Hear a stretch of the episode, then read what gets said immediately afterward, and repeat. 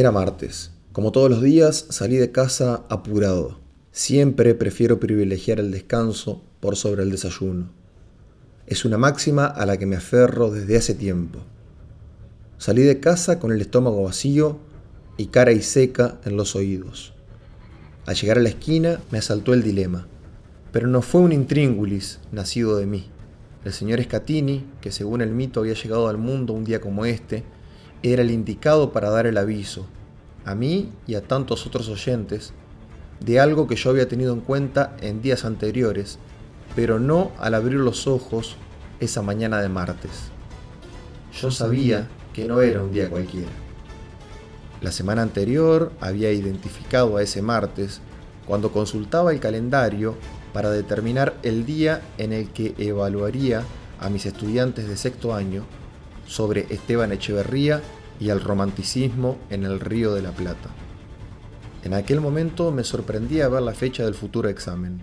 Pensé que no hubiera sido para mí una jornada de examen cualquiera, porque cuando tu papá trabaja arriba de un barco, los martes 13, nunca son un día más. Solo es cuestión de azar que le toque embarcar en un día así. Pero en esta vida, ¿qué cosa no es cuestión de azar para los que creen en él? Así fue que detuve mi paso llegando a la esquina, con el alerta activo desde una semana atrás, recordado ahora por el señor Scatini. No soy supersticioso, pero dicen que los martes 13 la yeta se viste de gala. La escalera se ubicaba de forma tal que creaba un triángulo escaleno con la pared antes de la ochava. Venían muchos autos y el tiempo apremiaba. El examen de los chicos de sexto era en el primer módulo. No debía llegar tarde o perjudicaría su desempeño. No tenía la alternativa de esperar para cruzar de vereda o bordear la maldición por la calle. Sentí el filo del destino como una daga en la yugular. Debía pasar por debajo de la escalera. Respiré profundo, un soplo de coraje. Cerré mis ojos y no pude oponer barrera al pensamiento imaginario que me atacó. Un gato negro que me sostenía la mirada desde el otro lado de la escalera abrió su boca bien grande parecía maullar, pero el sonido no parecía el de un felino, sino el lúgubre canto de un cuervo. Acto seguido, una bandada de pájaros sacudió sus alas, emprendiendo una intempestiva salida desde los árboles y tiñendo el amanecer como la noche más tenebrosa. Cuando estaba por avanzar, un auto detuvo su marcha de manera sorpresiva justo a mi lado. Era mi tío. No había pasado hasta ahora, pero era cuestión de tiempo para que ocurriera. Tu viejo tuvo un accidente de inmediato embarcar. El horror me partió al medio. No sé de dónde saqué coraje, pero necesitaba saber si seguía vivo.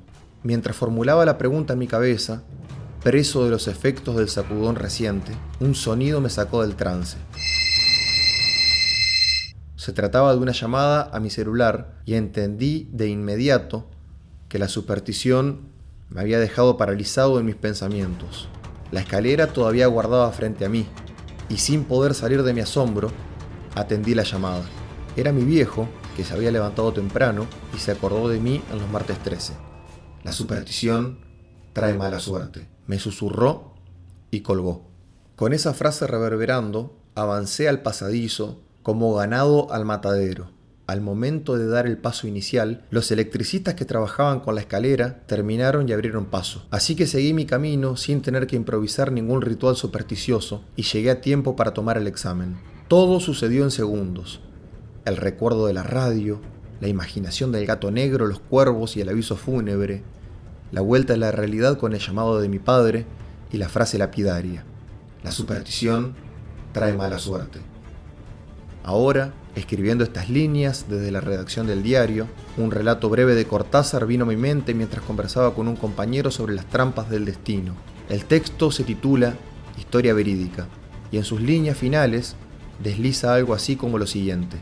Los designios de la providencia son inescrutables.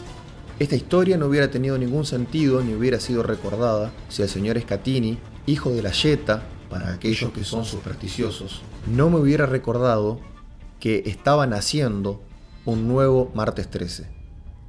La no anécdota se transforma en anécdota a partir del recuerdo del dato supersticioso.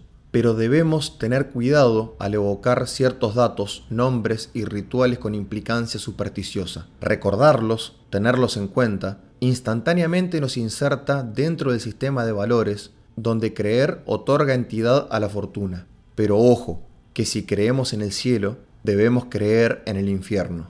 Entendí que las cábalas nos otorgan la idea soberbia de que podemos apelar a rituales absurdos para modificar el destino. Entendí que usar cábalas es aceptar la mala suerte y que la superstición es una coartada de los cobardes. Al final, supe que la verdadera yeta es la propia superstición.